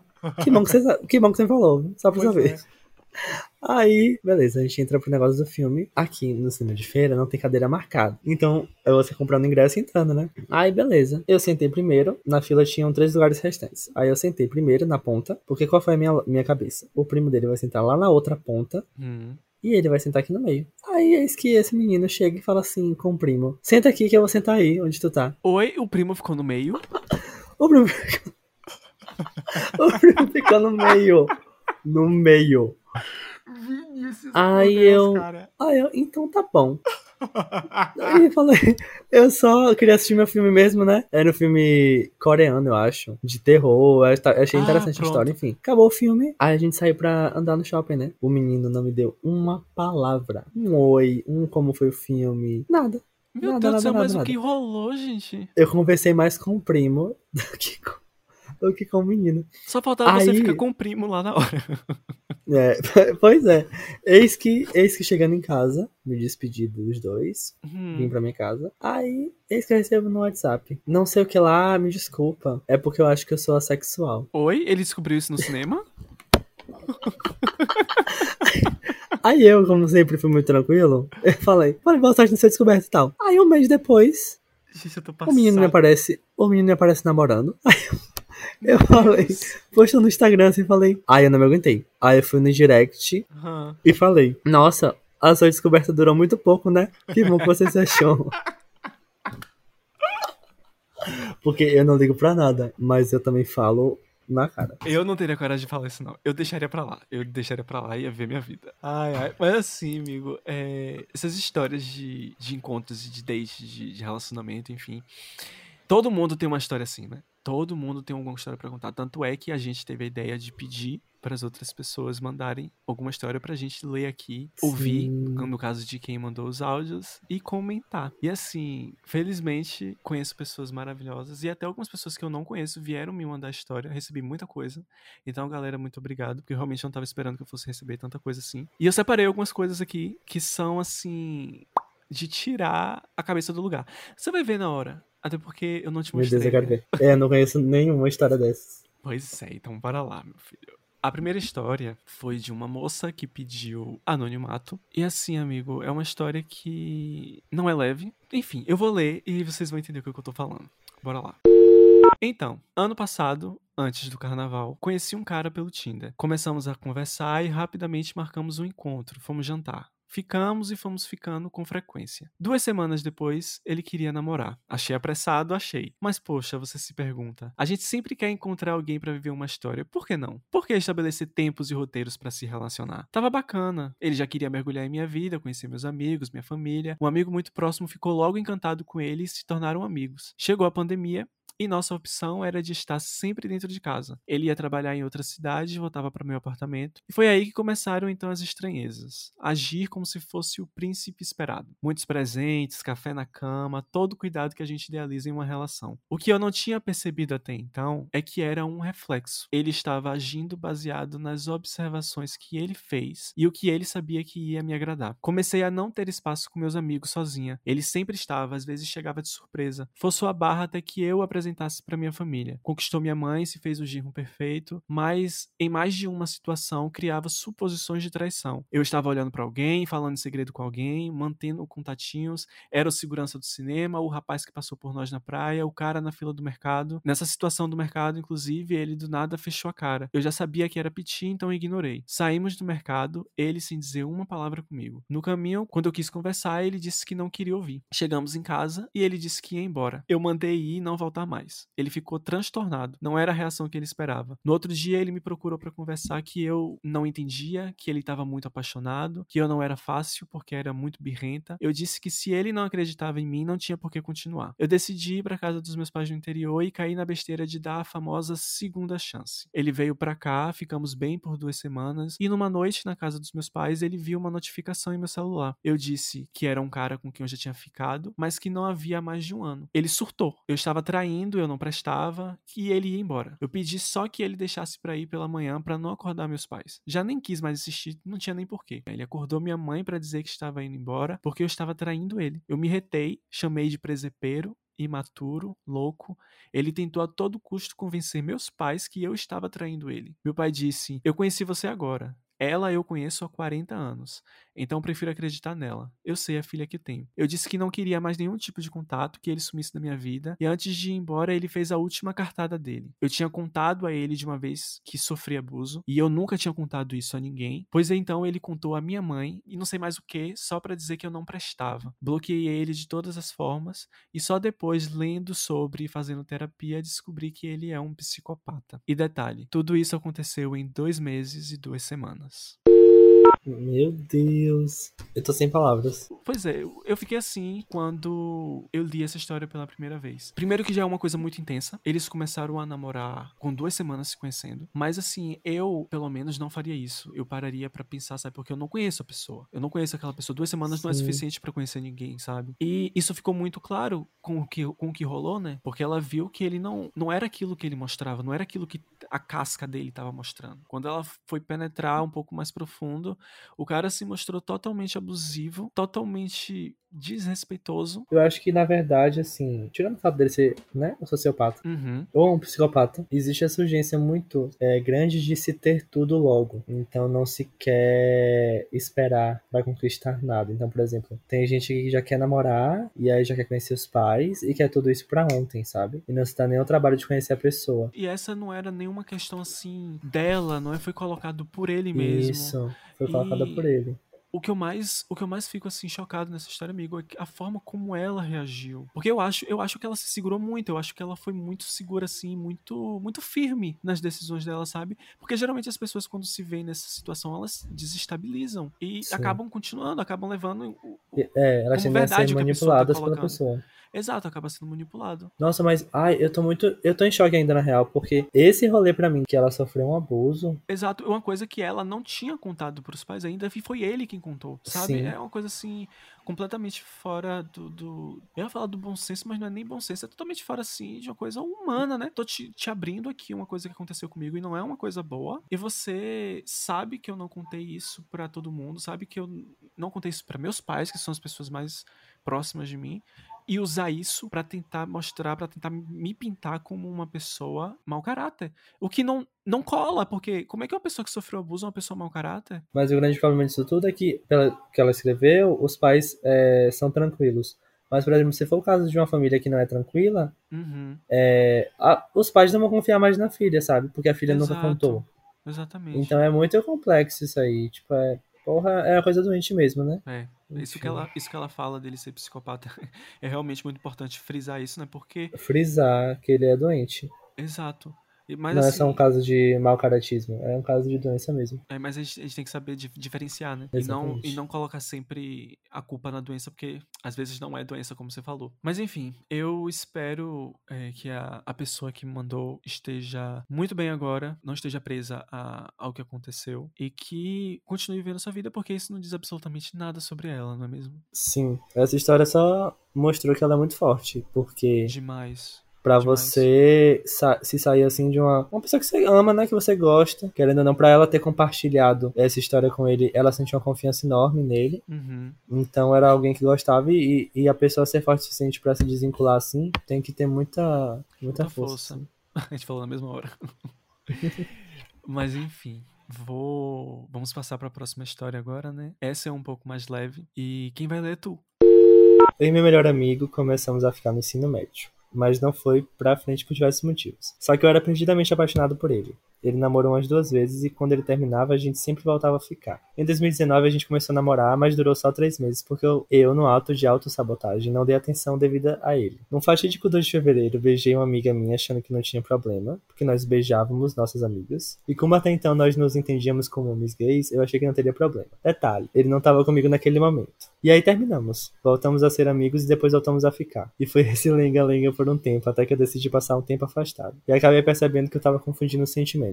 A gente se dá muito bem, mas só como amigos. Tem uma química entre a gente, mas isso atrapalha tudo. E acaba que a gente briga pra porra. Hoje eu superei e a lição que ficou é: às vezes não é porque você se dá bem com a pessoa que vocês têm que ficar juntos. Às vezes ficar juntos atrapalha. Então. Ai, tanta coisa pra comentar. Exato. É uma história tão pequena. É um, um- foi tão pequenininho, mas tem tanta Menina. nuance aí pra se comentar. É muito estranho, porque assim, ó, eu acho que é muito difícil existir essa questão de amizade, amizade mesmo. Tipo assim, você fica com alguém e aí não dá certo, e aí você mantém uma amizade. Eu acho que você o que eu consigo manter é um coleguismo, assim. Sim. Mas dizer que é uma amizade que, tipo, virou amigo, acho que eu não consigo, assim. Não consigo, não, não é que eu não acho que não consigo, pelo menos nunca aconteceu comigo, sabe? Tipo, às vezes você pensa assim, será que eu confundi as coisas? Sabe? Porque às vezes é uma pessoa muito bacana e tal, e aí você acaba confundindo, você acha que você se sente atraído de uma forma, e aí, enfim, aí acaba alimentando isso, é uma loucura. Tem duas coisas nessa história que eu queria comentar. Dois pontos. Primeiro é essa coisa que ele fala assim: hum, num, fatídico de, num fatídico 2 de fevereiro, beijei uma amiga minha, achando que não tinha problema porque nós beijávamos nossas amigas e, como até então nós nos entendíamos como homens gays, eu achei que não teria problema. E o segundo ponto é sobre essa coisa da lenga-lenga, de ficar indo e voltando. Ô, B. Ah, sobre a lenga-lenga, eu tenho tanto a comentar que Comente, daria outro episódio aqui. Primeiro que assim, comentando sobre o negócio do beijo, eu já acho que essa pessoa aí é louca. Já começa aí. Aí já é loucura. Quem você acha que é doido? A pessoa que mandou a história ou o ga- o garoto que ficou irritado porque ele beijou a O que amiga? ficou irritado, né? Porque ele beijou a amiga. Exato, eu ia falar isso. É, é. Porque assim, será que Não tem nem beijo. lógica. Será que beijo é suficiente pra gente classificar como traição? Selinho. Ah, vamos com calma aí, né? Vamos com calma. Não, bitoca, tô falando bitoca. Eu acho que tudo depende da intenção desse beijo. Hum, verdade. Então, por exemplo, se você vai com intenção de tipo assim, quero transar com você. Aí eu acho que até um selinho é traição. Mas sei lá, você tá curtindo, sabe? É um selinho tipo de amigo. Exato. Porque é, é, esse, é essa questão dessa história. Não foi um beijo do tipo, ai, eu quero ter, sei lá, coisas com você, sabe? Foi entre amigos, cara. Então, assim, talvez, talvez não. Foi, eu acho que foi muito exagerado da parte do, do outro menino ter se chateado com isso. Sobre a lenga-lenga, eu já passei por isso com algumas pessoas. Só que foi muito intenso, assim, porque ficava naquela coisa, chave na molha, sabe? Sei. Ficava confortável pra pessoa. Ah, chegou no ponto em que a pessoa me usou pra suprir carências. né? Então a pessoa não tava conversando comigo, e aí voltou a conversar comigo só pra marcar algo, e aí marcou esse algo, aí depois que rolou, sumiu. E Ai, aí, enfim, aí depois essa pessoa alegou que precisava de tratamento psicológico. Hum, E aí, quando eu tava desabafando com os meus amigos, inclusive com você, uhum. que eu fiquei com pena no primeiro momento. Eu fiquei tipo assim, não, ele age dessa maneira escrota porque ele tem isso e isso. E é diagnosticado. Só que aí, os meus amigos, ótimos que são, e de fato são ótimos, não falei isso de forma irônica, começaram a falar assim: ah, mas aí ninguém pode saber que tá sendo escroto e jogar a culpa disso pra uma doença ou pra algum transtorno. Entendo que você está procurando tratamento, isso é ótimo, mas isso não anula e também não autoriza você a fazer o que você, o que você bem entende com a pessoa. Enfim, aí beleza, essa questão do, do lenga-lenga, de demorar pra tomar uma decisão e tal, a gente fica naquela expectativa de algo que talvez nunca vai acontecer. Porque uma pessoa que enrola, gente, é uma pessoa que vai enrolar até não poder mais. E esse não poder mais é um não poder mais que vai ser esta estabelecido por você. Porque pra pessoa, ela não vai cansar de enrolar. É um basta que tem que ser dado por você, entendeu? E eu acho que a pessoa que mandou essa história conseguiu fazer isso, né? Deu um basta. Mesmo que tardia um pouco, mas deu. E agora ele reconheceu que eles são só amigos e que não vai passar disso, né? Mas enfim, a próxima história é de uma, uma, uma pessoa chamada, uma menina chamada Isabela, uma amiga minha, e ela mandou um áudio e eu vou colocar agora pra gente escutar. Se eu pudesse dar um conselho pra qualquer pessoa, ia ser de não namorar na pré-adolescência ou na adolescência, porque foi uma das piores experiências na minha vida, no sentido de que eu comecei a namorar com 12 anos de idade. pra ser sincero, não tenho muita lembrança nítida do que aconteceu, me restam apenas sentimentos e lembranças ruins. Eu sei que foi desgastante, eu sei que foi imaturo, eu sei que eu me afastei de todas as pessoas e eu sei que eu tava cega. Eu não saía mais com minhas amigas. Quando minha mãe saía para trabalhar, eu chamava ele pra ir lá pra casa. Nada acontecia, tá? Eu tinha 12 anos. Namorei com ele até os 14, assim, que foi quando entrei num colégio novo e minha vida mudou, assim. Eu lembro que no aniversário de 15 anos de minha prima, a gente já tinha, sei lá, quase dois anos namorando, né? Um ano e pouco. O menino tava dando em cima de mim lá. Eu meio que dei muito frete pra esse menino. Enfim, aconteceu o que eu não queria que tivesse acontecido. Ele ficou desconfiado desse menino, ficou desconfiado das minhas idas para os ensaios, porque eu fui dançarina de 15 anos dela. Olha que viagem essa história. Uma prima minha, que não era que tava fazendo aniversário, era outra, mais nova, acabou falando para ele que eu tava meio que de rolo com esse outro menino. E aí pronto, aí meio que fodeu minha vida. Depois disso, ele passou a me tratar extremamente mal e enfim, o relacionamento já era bom, era uma merda. Mas depois que ele descobriu e que ele viu as fotos também, tipo, as fotos que eu falo do álbum da formatura da minha prima. Que a gente tava sempre junto, eu e esse menino, e aí pronto, aí fodeu. Enfim, ele começou a me tratar super mal, ele começou a me xingar todo dia, toda hora. Até que chegou um ponto em que ele começou a achar que podia me bater, graças à a, a minha defesa, né, da inconsciência. Fraude obrigada. Eu reprimi muita coisa, então eu não consigo realmente ter cenas nítidas na minha memória. E eu tava tão imersa e tão cega e, e tão culpada por, por ter feito aquilo no aniversário, né, de ter me, de certa forma, dado espaço para aquele outro menino, que eu achei que aquilo ali que ele tava fazendo comigo era certo. E acabou que o auge foi quando a gente foi viajar pra Disney, a gente foi pra Disney juntos, tá bom? Eu tava meio que já aos poucos caindo na real de que aquilo não era saudável e que eu não merecia aquilo independente do que eu tinha feito. E ele terminou comigo uma vez, e no mesmo dia a gente ia pra meio que uma festa, assim, de 15 anos, lá na Disney, e ele falou: Ah, não vou terminar com você mais não, porque você tá muito bonita. E eu lembro disso, isso me marcou, sabe? Foi nesse mesmo dia que ele falou que minha mãe estava internada, que é, ele estava escondendo porque isso, porque aquilo. Acabou com, meu, com, com minha noite, acabou, quase acabou com minha viagem. E eu lembro que nesse dia ele falou que queria conversar comigo, é, quando a gente tivesse voltado pro hotel. E aí ele interfonou pro quarto, falou que queria me ver no corredor. Aí eu avisei para as meninas, falei assim, véi, é, se eu não voltar em, sei lá, 5, 10 minutos, não sei qual foi o tempo que eu dei vocês vão me procurar, pelo amor de Deus. E ele começou a me agredir, assim, começou a tá, é, ficar muito violento. E ele, a gente tinha 14 anos, gente, pelo amor de Deus. E aí ele tava me beliscando, apertando meu braço, me empurrando. Que foi na hora que Guilherme, que era um dos meninos que viajou com a gente, apareceu com as meninas e viu aquilo. E aí separou a gente. E aí eu fui pro, pro um quarto onde estavam as meninas. Ele não sei qual que fim deu ele nesse, nessa hora. É, e minhas costas estavam, tipo assim, eu, eu tinha foto, mas eu perdi essa foto, caralho, era pra ter até hoje. Extremamente vermelha, cheia de marca, de beliscão mesmo. E eu lembro que a guia falou assim: Ó, oh, se você quiser, ele fica aqui retido, só sai quando a mãe dele vier buscar ele, não sei o que. E eu, puta que pariu, iludida do caralho. Falei: Não, que isso, o que você quer? Lá em Salvador ele se resolve com a mãe dele, mano. Se eu te falar que eu ainda voltei com ele depois disso, você acredita? Pois é, eu voltei. Eu voltei e a gente ficou mais, sei lá, uns um, dois meses juntos, até que eu terminei de vez, que foi quando entrei no colégio novo e eu vi que não, aquilo ali não era minha vida e eu tinha que mudar. Meu Deus do céu! Não, o que eu. A parte que eu mais gosto dessa história é que Isabela ela é totalmente bocuda, né? Ela xinga pra caralho. Mas é uma história tensa, não é? Aham. Muito real. E assim, eu sou muito próximo dela e eu não sabia disso, que isso tinha acontecido com ela, sabe? E eu Uhum. fiquei pensando muito sobre essa questão de. Velho, a gente pode ser próximo como for de alguém, mas a gente não conhece a pessoa 100%. A gente não, não conhece a história da pessoa 100%, sabe? Muito louco isso que ela falou de. Esse conselho que ela deu no início do áudio de não começar a namorar na adolescência. Eu acho isso tão importante ela ter falado isso logo no começo. Muito. Porque, assim, é no período da adolescência que você vai formar o seu eu adulto. Uhum. Então é uma fase tão importante quanto a infância, sabe? Quando você faz isso na companhia de outro alguém que pode te deixar a qualquer momento, é aí que você corre muito risco. Tanto de desenvolver trauma, quanto de passar por experiências desagradáveis, assim, que você poderia ter evitado. Eu não sei nem o que dizer exatamente porque eram duas crianças, né? 13 e 14 anos de idade. E isso já tava rolando. Isso acontece não é só porque era um relacionamento com duas pessoas imaturas. Porque isso acontece também com pessoas maduras. Mas eu acho que fica ainda mais grave com o fato de ser duas crianças. E assim, ela ter voltado com ele diz muito da imaturidade dela naquela época. Ele tem uma conduta assim de, de, de posse, né? Como a gente estava falando antes. De, como se o corpo dela fosse, fosse, fosse dele.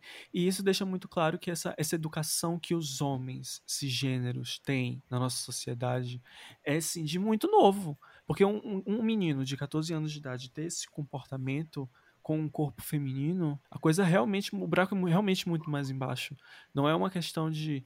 Não sei, eu ia falar que talvez não fosse consciente, mas eu não, eu não sei, é complicado, é complicado dizer isso, sabe? É, são muitas nuances, assim, muitas camadas para serem exploradas. Mas eu acho que tem essa questão do machismo, sim, né? Que meio que dá um, um aval para que o homem faça tudo que queira, com quem quiser. Exato. E aí tem também a criança. questão da imaturidade. E também é muito sobre padrões de comportamento que a gente observa ao nosso redor, né? Então, por exemplo, esse menino pode ter crescido numa família abusiva, onde o pai bate na mãe e ele crescia vendo isso e achando que isso é normal.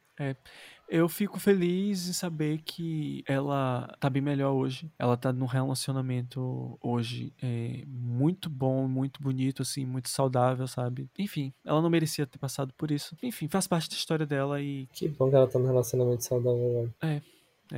tá tudo ótimo agora. Vamos pra próxima história. E essa já é um pouco mais leve. Essa é um.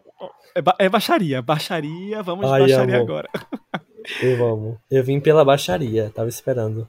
Eu, em 2013, eu ficava com um cara que era mais novo do que eu. Aí esse cara, não ri, ele tinha uma prima. E a prima dele era a melhor amiga de um menino, de um cara. E aí a gente fez uma apresentação da prima dele e, desse- e do melhor amigo dela, uma apresentação da escola. Ele me apresentou pra prima dele e pra esse cara. E aí eu olhei pro cara e falei, puta que pariu, que homem perfeito, maravilhoso, preciso saber quem é. Aí eu ficava com o cara. Era uma coisa que era, que era quase um namoro. Eu vi Isaías e falei, puta que pariu.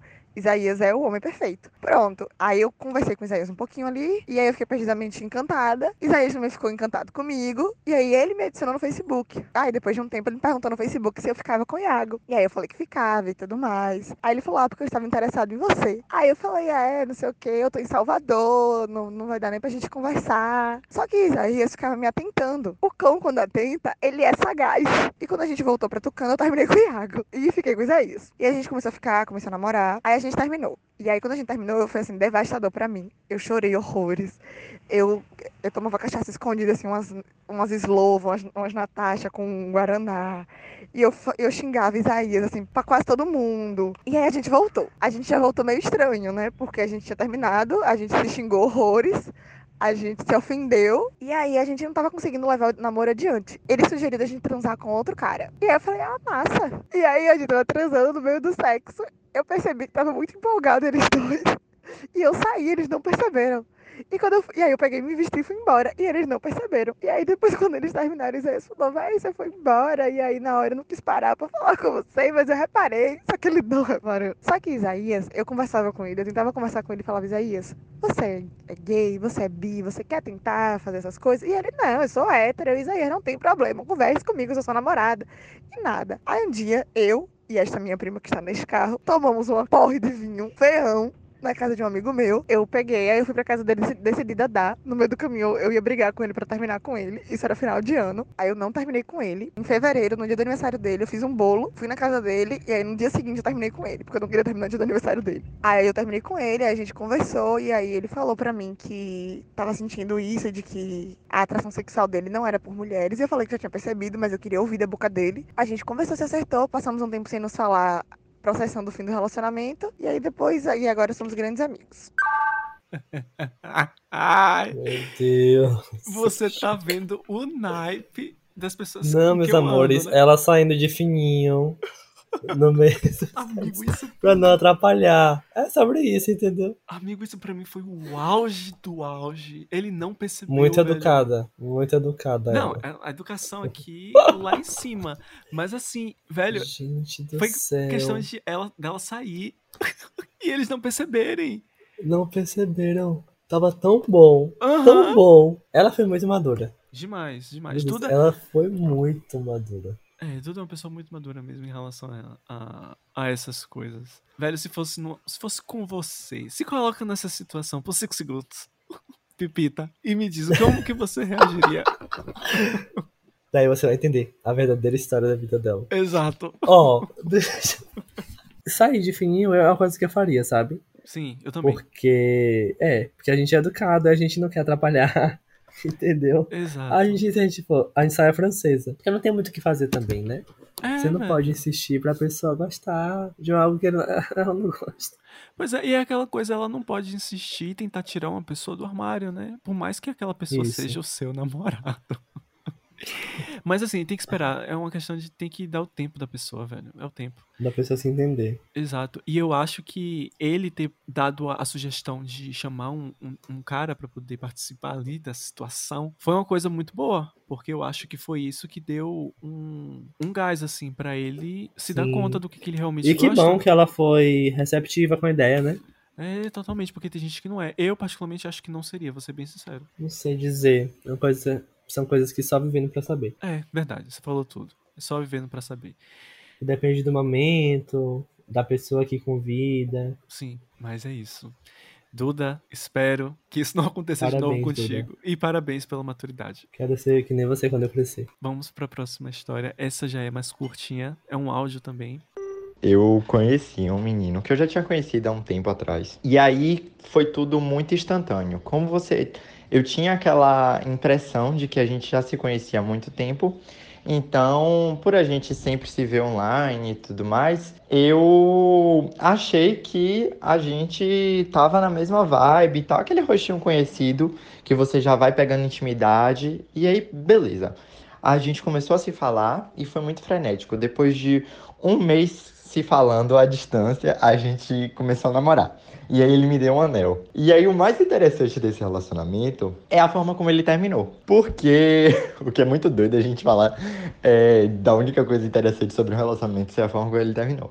Mas foi um belo dia que a gente saiu pra almoçar e eu não tinha planejado que ia terminar. E nem ele também, pelo menos eu acho. E aí a gente foi conversando durante o almoço e eu lembro que eu tava comendo é, tipo comida mesmo, né? E eu lembro que eu tava ficando cheio da comida e um pouco enjoado também. E aí eu lembro que quando eu terminei a comida, terminei de, de almoçar, eu terminei também com ele. Tipo, meio que tava falando da comida e tava falando dele também, e eu acho que ele foi entendendo. A gente tinha a mesma idade, mas ele era muito mais infantil, assim, né? Jogava lá o dia inteiro e tal, e eu já tava em uma outra fase, trabalhando e tudo mais. Então meio que as coisas estavam desconexas. E eu falei, hum, eu acho que não tá mais dando. Isso você pode relacionar com a comida e com o término, tá?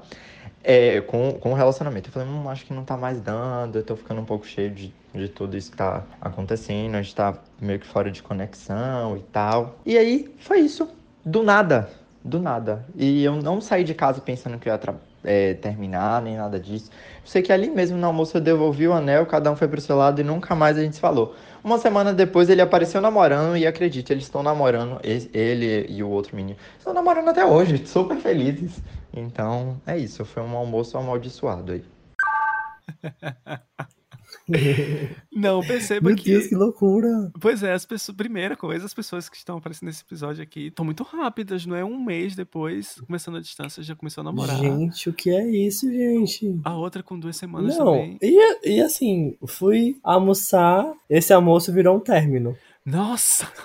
Aquele meme, essa festa virou um enterro. Completamente. Essa festa virou um Meu enterro. Deus do céu. Não, do nada assim- assim, imagina. Pois é, e relacionar isso com a comida. A comida não tava boa, o relacionamento também não. Você Quando- entendeu a- o conceito aí? Eu adorei. Nossa, essa história pra mim foi a melhor assim de todas, porque tem todo um conceito, tem todo uma, uma- um Toda a desenvolvimento. história do almoço. Pois é, tem todo um desenvolvimento por trás, cara. Mas é. Nossa, mas assim, essa, essa história seria um episódio de Os Normais tranquilamente, assim. sabe? Seria um episódio muito. Eu... Não, mas é muito bom essa história pra mostrar pra gente que as coisas acontecem, podem acontecer do nada. Sim, sim. Tipo, tanto coisas boas quanto coisas ruins, assim. Você nunca vai estar preparado, porque se você vive em estado de alerta sempre, você não vive, você passa mal. Mas você pode estar feliz e ali do nada alguém vir e quebrar com essa felicidade sua. Eu acho Muito que o- a questão é estar sempre com. É, uma base emocional muito forte, né? Pra poder receber essas coisas, essas, essas Sim. notícias e não necessariamente receber como dar, como foi o caso de Eduardo, né? É, por isso que é importante a gente não esquecer da gente quando a gente tá namorando ou tá Pois é. Então é exatamente. muito importante a gente ter. Como é que eu posso dizer assim? A gente ter nosso espaço, muito fortalecido essa questão da nossa rede de afeto. Mas, tipo, não só uma rede de afeto de pessoas, sabe? Tipo, de amigos, de família, mas experiências também. Por exemplo, no, meu, no nosso caso, que a gente tem isso em comum. A gente gosta de disco de vinil, a gente tem nosso, nosso toca-discos. Uhum, E quando a gente tá ouvindo nossa música ali, é um momento só nosso. exato. E é uma coisa que contribui para essa nossa rede de afeto. Não sei, acho importante a gente não, quando a gente começar a conhecer alguém, a gente não depositar todas as nossas expectativas, esperanças e alegrias e felicidades nessa pessoa. Porque isso pode acontecer e aí a gente se lasca, né? A gente tem que aprender tudo de novo. Nossa, verdade. Mas o bom dessa, dessa história é que eu acho que no final acabou bem pra todo mundo, assim, sabe? Sim, sim, todo mundo sai satisfeito. Bom é assim. Todo mundo comeu e sentiu. Nem todo mundo comeu e gostou necessariamente. Pois, mas todo mundo ficou de barriga cheia. Ficou Exato. cheio. Ficou satisfeito. Pois é, mas assim, eu também não acho que tenha sido uma coisa 100% do nada ali, sabe? Eu acho que foi uma coisa que veio vindo. Veio vindo é ótimo, mas que tava ali no Mas é. inconsciente, sabe? Que acabou culminando naquele momento que chegou no. A gota d'água foi aquele momento ali. Foi a comida ruim. É, às vezes os dois estão de saco cheio, mas aí um do nada cria a coragem de, de falar e aí tá tudo certo também, sabe? Edu também agora já tá com outro relacionamento, já tá muito feliz. Nossa, muito, muito saudável, muito bonito também. Então, assim, tá todo mundo feliz, todo mundo, todo mundo bem. Então tá, vamos pra última história. Bom, Olá, Matheus e Vinícius. Tudo bem com vocês? Antes de mais nada, gostaria de parabenizar o dono desse podcast. O projeto tá lindo demais. Coesão e aclamação é só aqui no Dois de Facão. Me chamo Saturno e vou contribuir com meus dois centavos para o material deste episódio, pois é o mínimo que um bom ouvinte pode fazer. Eu queria deixar claro que eu não paguei essa pessoa para dizer isso, tá? Foi um, um, um, um elogio sincero. um elogio sincero, viu? E eu fico muito agradecido, Saturno. Um beijo. A história a seguir é o relato sobre um ghosting. No início do ano, estava eu na Deep Web, ou Grindr, como a maioria deve conhecer, e recebi uma mensagem de um menino que vamos chamar de Coisa Linda. Parecia estar muito interessado, perguntando se eu sabia quantas luas tinha em Saturno, que eu era bonito, piriri pororó, todo aquele papo clichê no primeiro contato com alguém que nos interessa. Ele era super atencioso, me respondia rápido e tudo, tinha um cuidado enorme para comigo. Papo vem, papo vai, a coisa foi para um teor sexual e ele me mandou uma foto de cueca.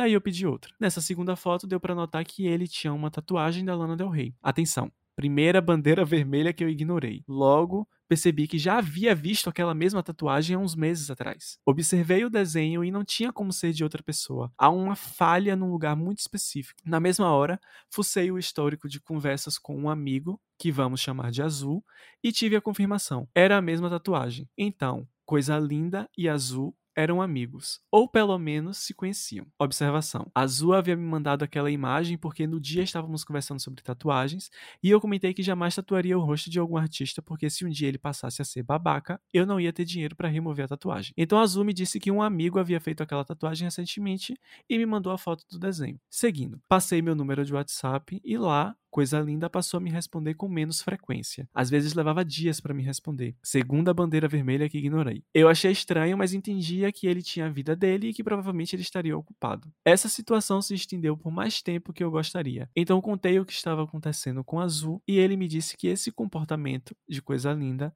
era algo que também afetou a relação deles, que era normal. Então eu comentei que estava interessada no cara e queria saber se podia rolar algo ou seguir com meu baile. Azul me incentivou a jogar as cartas na mesa para Coisa linda, então fiz. Eu raramente tomo esse tipo de iniciativa, mas estava tendo a oportunidade de mudar isso naquele momento. Ele respondeu dizendo que tinha sim interesse em mim, que ele estava sumido por conta dos trabalhos da faculdade e tinha até interesse nos benefícios da nossa amizade. Ele continuou sendo ausente, mas eu me agarrei ao que ele me disse. Ele estava interessado e ponto. Pouco tempo depois, convidei Coisa Linda para vir à minha casa, já que na dele não seria possível. Avisei que meu pai e meu irmão estariam em casa, mas não seria um problema. Ele topou. No dia que marcamos para se encontrar, o cara se empenhou em causar a primeira impressão. Veio arrumadíssimo, virou vidro de perfume no corpo, o cabelo tudo e uns canudos, a roupa alinhadíssima, e eu tomei um baque. Não acreditava que ele tinha se empenhado tanto só para me ver. Levei ele para meu quarto, abri o vinho e o papo fluiu, que foi uma beleza. Compensou todo aquele tempo que ele estava ausente, me fez ficar ainda mais interessado e com a esperança que dali para frente era só sucesso. A coisa começou a esquentar e eu falei com ele que iria colocar uma playlist para tocar. Tudo bem. Coisa linda passou a elogiar o meu bom gosto a cada música que tocava. Dizia que lembrava momentos bons e tal. Eu também tinha esse mix de sentimentos sobre as músicas, então foi tudo. Mas em certos momentos eu me pegava rindo no meio do sexo oral porque estava tocando Elis Regina, sabe? Eu não consegui lidar de forma madura, mas estava com foco na missão. Ele também acabava rindo mas passava. Depois desse momento, a gente ficou conversando, pelados na cama, ouvindo música, tomando vinho. Tem como um date desse dar ruim? Tem, é só continuar lendo. Dado um certo momento, a gente ficou de pé e começamos a dançar juntos. E pelados mas eu resolvi me afastar para dar um gole no vinho. No momento em que eu fui me aproximar, ele também se aproximou e minha boca foi certeira na clavícula dele. Ele é mais alto do que eu. E imediatamente eu disse: Você partiu minha boca. E ele respondeu que não. Então eu levantei meu lábio superior e o pânico tomou conta do rosto dele.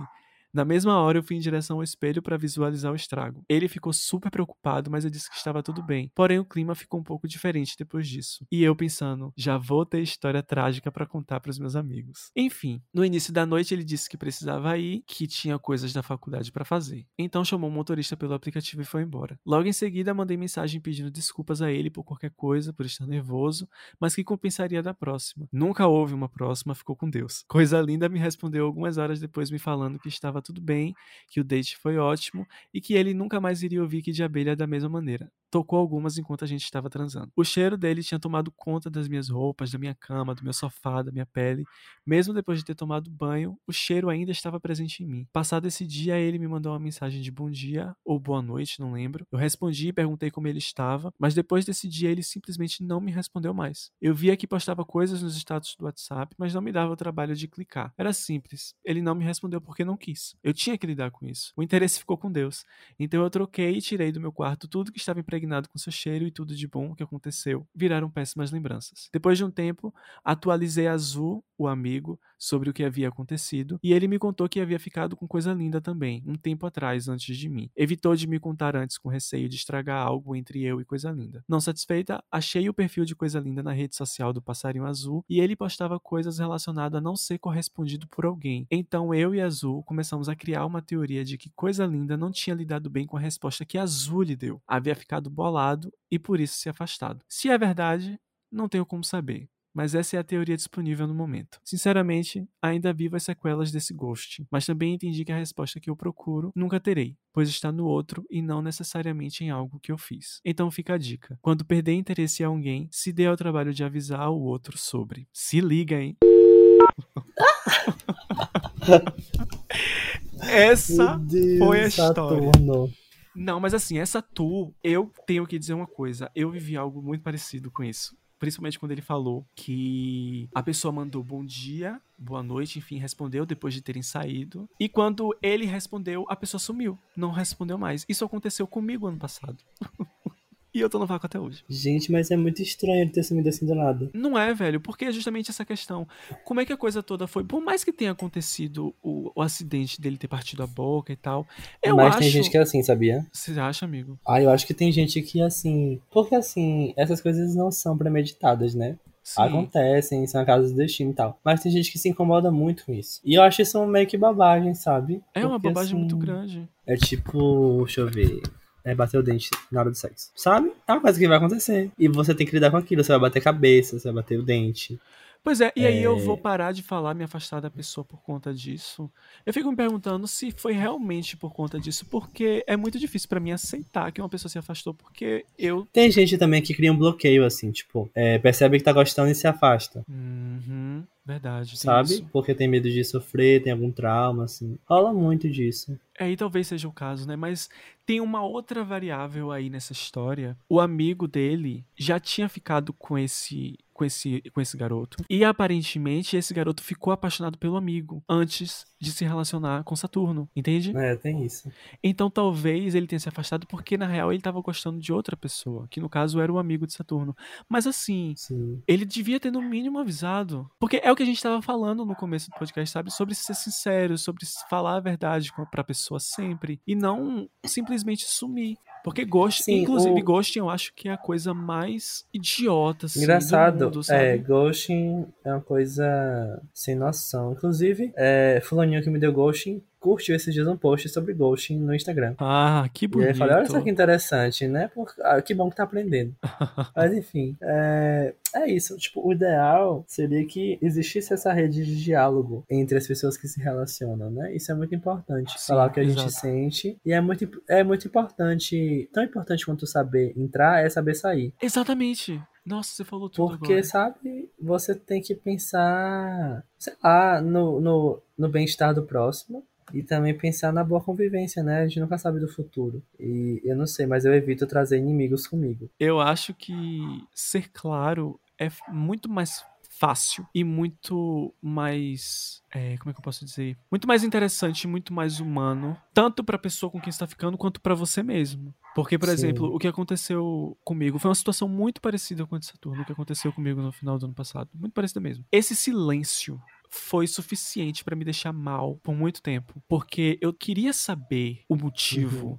Eu queria saber por que, que a pessoa sumiu. Tinha tudo na minha cabeça, tinha tudo pra que a coisa, no mínimo, continuasse por um tempo, sabe? E aí você deixa a pessoa numa dúvida, deixa a pessoa querendo uma resposta. Essa coisa do quase algo é sempre muito pesado, é sempre muito triste, assim, né? Infelizmente, a gente não pode saber de tudo. Eu acho que isso é uma coisa que a gente tem que normalizar na nossa cabeça. Tipo, o que. Não sei, o que me compete é aquilo que vem de mim. O que vem do outro é o que vem do outro. Então eu não tenho controle sobre o outro. Exato. Então eu tenho que saber conviver com a ausência do outro e a ausência da justificativa do outro, não sei. Exato, exatamente. É por isso que quando eu tô conhecendo alguém e a pessoa. O primeiro sinal assim, de desinteresse que a pessoa mostra, eu já começo a me afastar e dar o espaço da pessoa, sabe? Porque às vezes eu sinto que isso pode ser um recado. Como as pessoas elas não têm o costume de ser sinceras 100%, elas ficam dando sinais e recados assim, sabe? E eu fico tentando. E isso é muito injusto na real, porque a gente fica muito. A gente fica tentando muito entender esses recados e sinais que muitas vezes podem nem ser um recado ou um sinal, né? Mas a gente acaba interpretando dessa forma e aí, enfim,